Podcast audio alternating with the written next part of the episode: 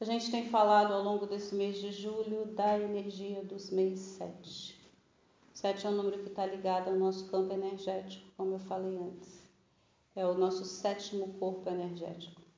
E esse corpo é um corpo extremamente importante, porque ele está ligado à nossa proteção energética e à nossa projeção energética. Tá? Então, um ser humano normal tem de 1 a 3 metros de aura, que é o sétimo corpo. Isso significa que quando a nossa aura está fraca, a gente chega nos lugares bem e muitas vezes a gente sai mal. A gente absorve a energia das pessoas, a gente absorve a energia do lugar e a gente acaba ficando mal. Né? Quando o nosso campo energético está forte, a gente chega nos lugares e a gente não precisa fazer nem falar nada. As pessoas automaticamente se sentem bem na nossa presença, porque a gente projeta uma coisa boa.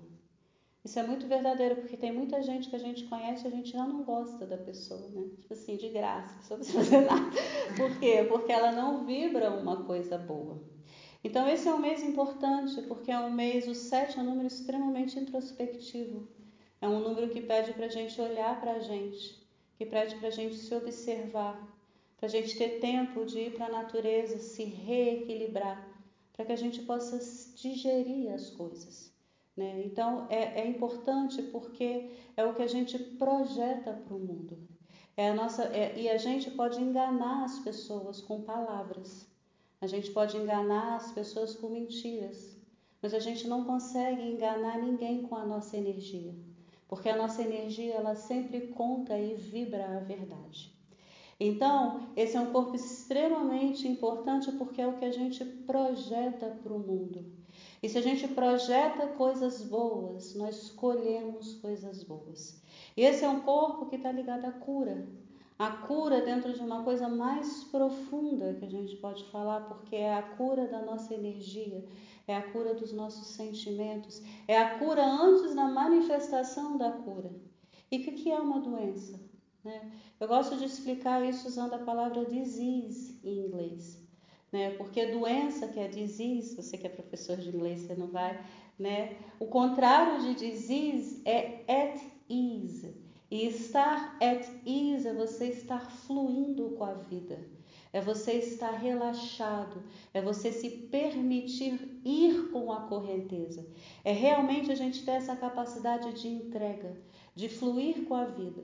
O que significa que quando a gente não está at easy, a gente começa a criar bloqueios e aí a gente cria uma disease. Disease é justamente o contrário de estado de estar fluindo com a vida. E se a gente permanece nesse não fluir com a vida por muito tempo, a gente fica doente na prática. E essa doença, ela primeiro se manifesta no nosso campo energético. E se a gente não muda os padrões, se a gente não se abre para a mudança, isso vai se manifestar no nosso físico. É o mês 7, né? A gente já passou mais da metade do ano. Então, realmente é hora de a gente parar e observar. Será que eu estou satisfeito com as minhas escolhas? Será que eu estou projetando o que eu quero? Porque se quando a gente começa a projetar em, em, sintonia, em ressonância com a existência, a gente começa a colher bênçãos na nossa vida. Então, como que eu posso fazer para vibrar numa boa frequência, numa frequência elevada? Existem algumas coisas que nos ajudam, né? Primeira coisa é ter uma atitude de gratidão com a vida, é ser grato por tudo. A segunda coisa é nós termos empatia, é a gente saber acolher o outro, se colocar no lugar do outro. E a terceira, se colocar no lugar do outro. E a terceira coisa é a gente ser compassivo e se abrir para o amor. E isso significa, na prática, nós nos tornarmos mais receptivos para a vida.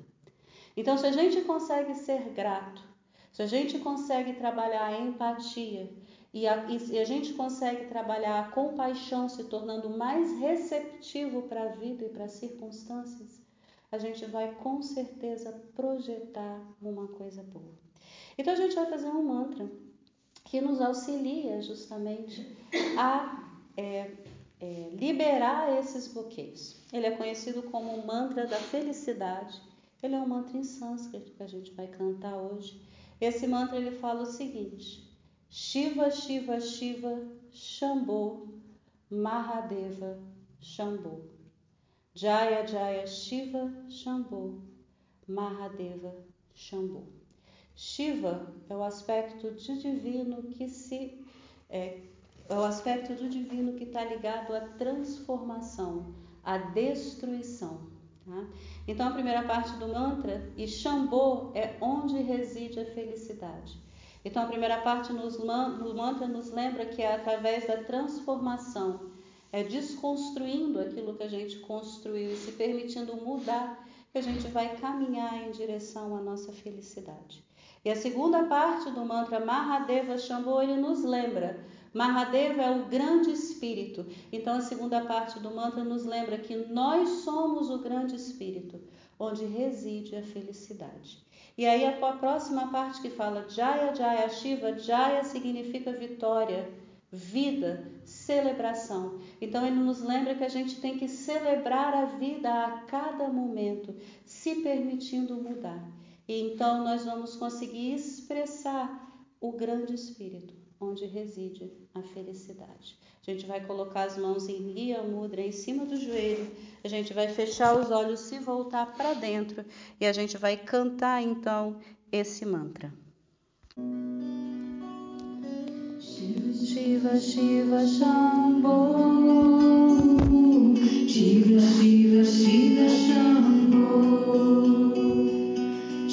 Shiva Shambho Shiva Shiva Shiva